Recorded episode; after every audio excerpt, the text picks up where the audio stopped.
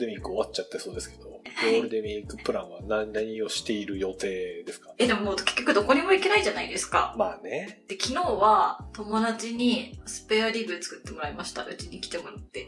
どんな友達をお持ちなんですか？なんかね、すごいですよね。餃子とスペアリブ作ってもらいましえ、た。めっちゃいいなめっちゃいい。うちのキッチンこんなことできたんだみたいな。あ、スペアリブとか作れるんですね。うちのキッチンでもみたいな。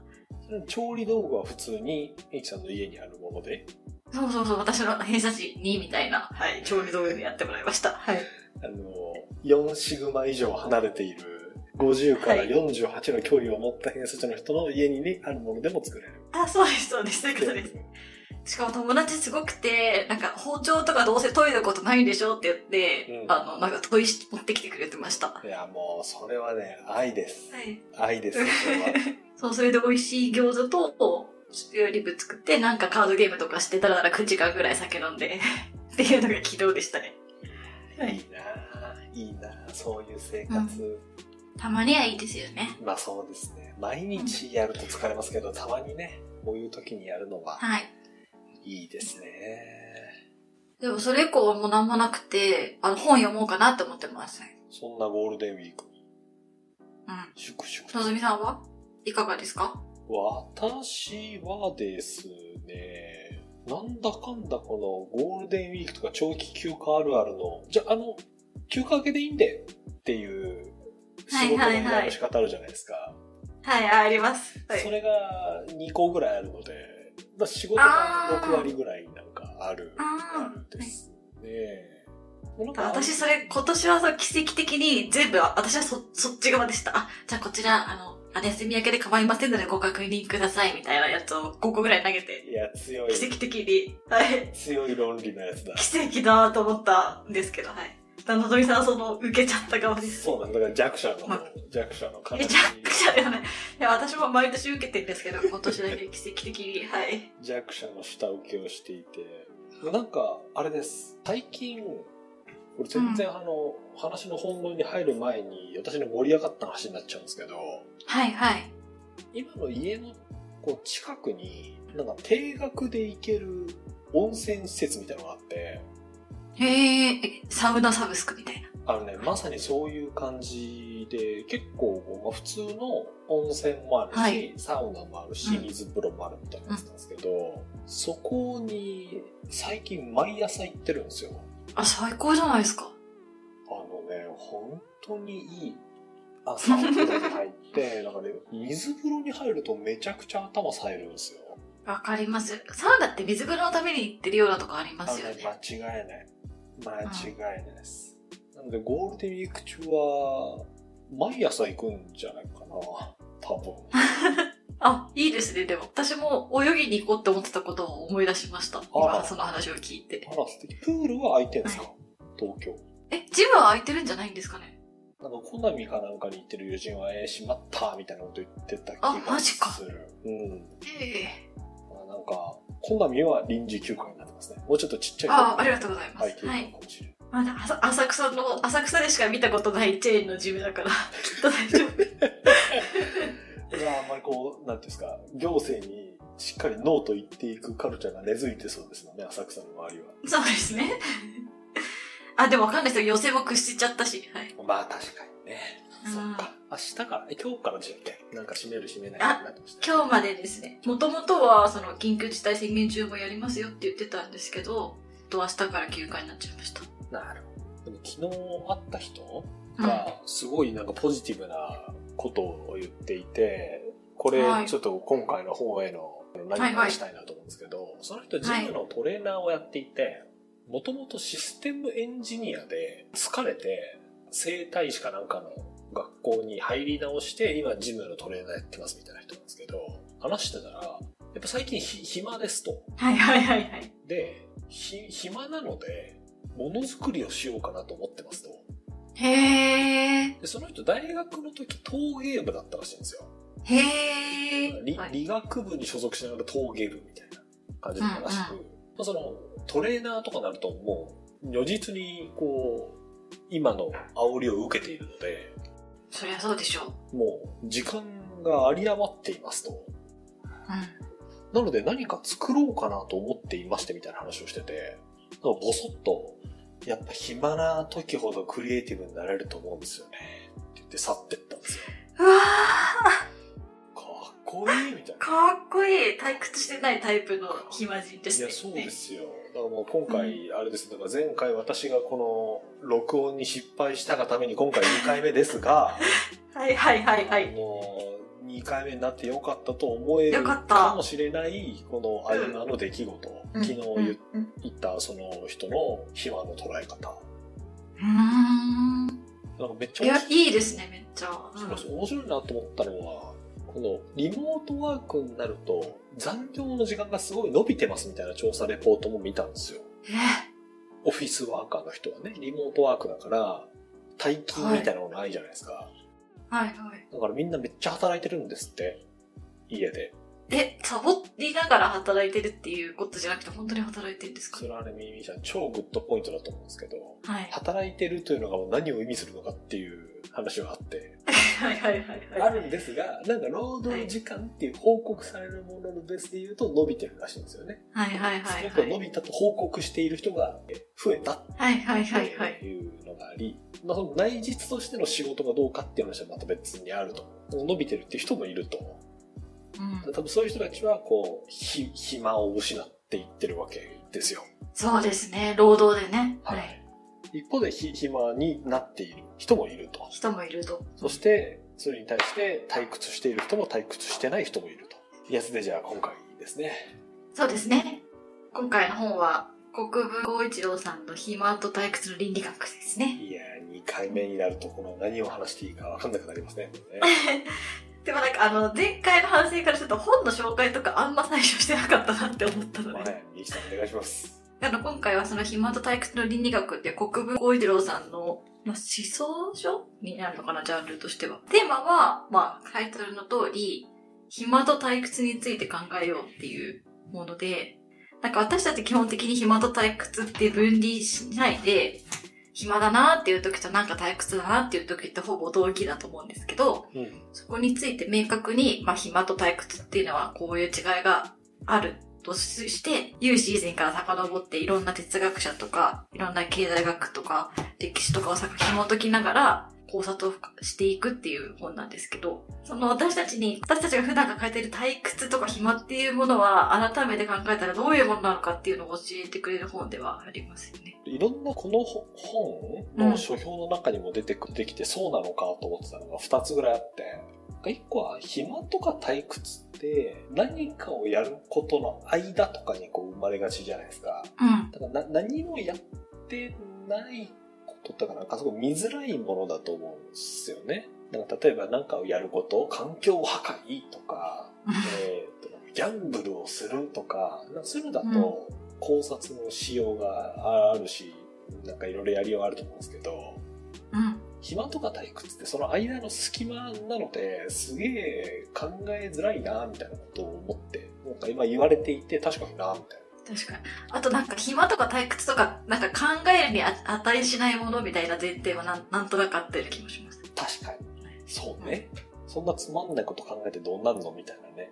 なんか一方で、いろんな人がこの退屈っていうテーマについては考えてきていて、うんまあ、この本の中でたくさん出てくる、まあ、ハイデガーっていう哲学者とか、あとはパスカシル、ロダとか、うん、パスカル。ニーチェ、まあショーペンハウエル、キルケゴンみたいな、いろんな人がかい考えてきていて、なんかみんな、地味テーマながら意外とみんな考えてるんだな、みたいなのがこの、うんうん。まあ、暇っちゅうか退屈っちゅうかそういうテーマっていうことなのかを読む前にも、なるほど面白いな、みたいなうん。思ってやったですね。なるほど。ミキさんはなんかこう読んでみた感想をまず一言ざっくり言ってみるとどうですか？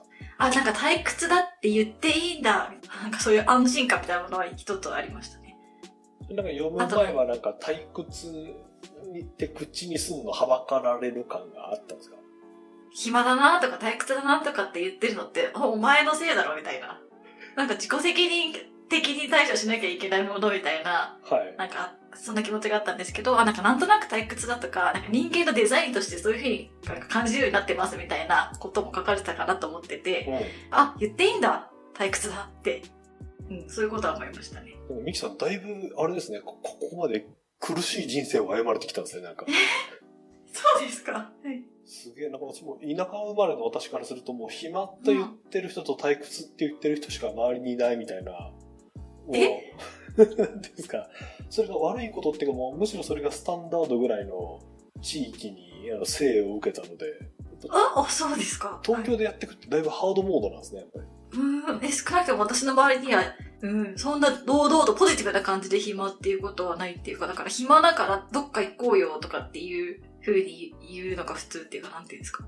暇だわーってただ言ってるだけの人って何なのってなる、なりませんならないかな そっか。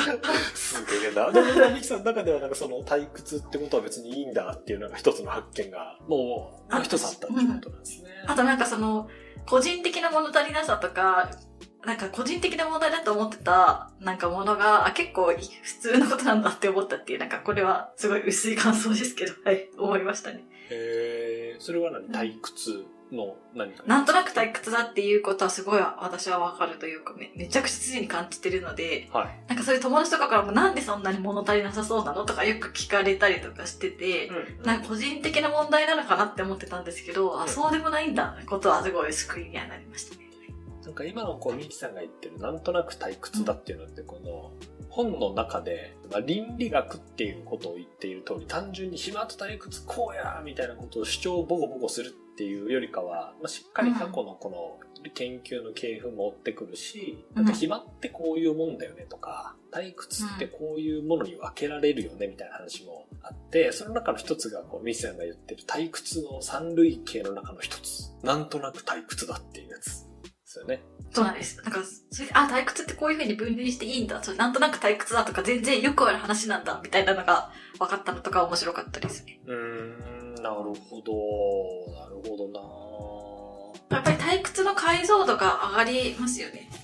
なんか退屈しないためにはいっぱい働いたり、うん、なんかいっぱい物を持ったりとかすることがいいんじゃないかとか思ってたけど、うん、そうでもないですよとか、なんか税、消費と浪費が違いますよとか、なんかそういう新しい切り口でいろいろ物事が考えられたのが面白かったです。その、暇とか退屈っていうぼやっとしたものを、なんか分けて、うん、いや、これと、この退屈ってタイプ A、これこっちは B タイプ B みたいなやつとか、暇ってそもそもこういうもんだよね、うん、みたいな、うん、なんか書いていくのがなんか序盤の一つの盛り上がりというか、そうですね。学びみたいな感じはい。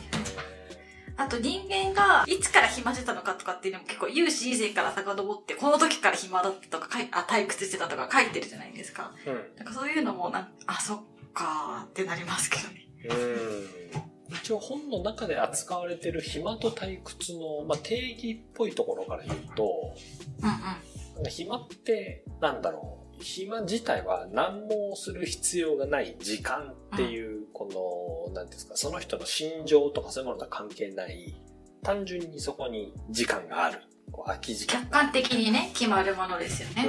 うん、うん。なんかそれが暇っていうもので、退屈っていうのは、なんかいや、何もすることがなくて、こう、なんて言うんだろう。まあ、不快だとか、なんかこう、気が抜けた感じがするみたいな、こう主観的な感情とか、まあ、状態そう、できてないとかいう感情や気分って書いてありましたね。そういうものをこう表すのが、まあ、退屈なので、客観的な条件と主観的なもの、うん、的な。まあ、こう分けて進んでくる、始まりますね。で、ね、私は、なんか、その退屈を私の言葉で言うと、その物足りない気持ちとかになるんですけど、うんなんか暇はあったりなかったりするけど、常に割と退屈してんなっていうのが私の所感で、のぞみさんはどうでした？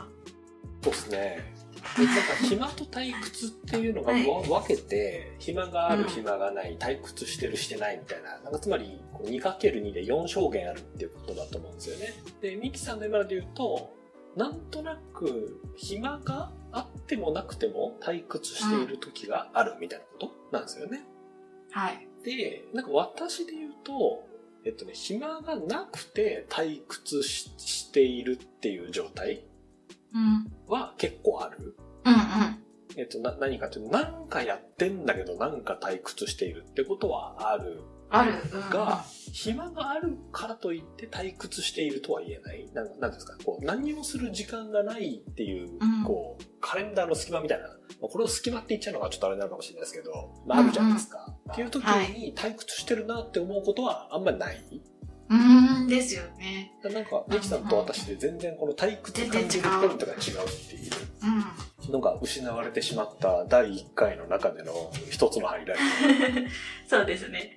え、のぞみさんはどうでした？この本読んで、所感というか。そうっすね。なんか私で言うと、退屈っていうものをいかにこの、会社っていう人たちがターゲットにしていろいろやってきたかみたいなところはすごく面白いなと思って中盤から後半ぐらいにかけてだと思うんですけど、はいはいその退屈っていうのはこう主観的なものなので、うん。これをやれば退屈しないよとかいうことをある種こう明示的に言ったり言わなかったりしながらいろんなこうサービスが出てきたりするんだなみたいなことを思ってやっぱりそうだよなみたいな。うんうんうんうん。えー中で言うと、なんか退屈の反対、対義語ってなんだっけって考えたときに、快楽じゃなくてそれは興奮であって、で、うんうん。かつその、退屈、その興奮ってことを生み出すために、レジャー産業って自らこう需要を作り出しに行くんですよね。退屈してますよね、ね皆さん、みたいな。うんで、ここに来れば、それはなんかできますよ、みたいな、うん。うん。その感じ、興奮っていうのを作り出す装置としてレジャー産業っていうのが一つあります、みたいな。ことを書いてて、さらにもっと引いて言うと、その欲望っていう私たちがこう感じるものっていうものは、うん人間って自分の心の中とか頭の中から出てくると思ってるけど、実際に作られてるんですよ、みたいなところが、まあ、道中出てきて、うんね。そこはすごく、なるほどな、みたいな。そういう側面ってまあ、なきにしもだよな、みたいなことを感じてたですね。っていうのを読みながら、あ自分があんまりこう、なんて言うんだろう。いろんなレジャーランドというか、こう、テーマパーク的なところの絶叫マシーンに全く魅力を感じないというか、むしろ絶対に乗りたくないと思ってるのは多分、あんまり退屈してないからなんじゃないかっていうあ、確かに。ことは。確かに確かに。大好きですよ、ジェットコースター。えー、無理。無理よ。藤山とか乗る人？乗る人。うわー、無理。無理よ。な、何が、ちょっと話ずれちゃうかもしれないけど、何が、どの瞬間が一番楽しいんですか？あれ、あれ乗ってる時って。直前？落ちる？あもう一番怖いわ怖いですよ、もちろん私も。ー。はい。でも、だって日常生活でそんなにドキドキすることないから、っていうのはまさに興奮を求めてるタイプですね。いいよ、ドキドキしなくて。スペアリブにドキドキしようよ。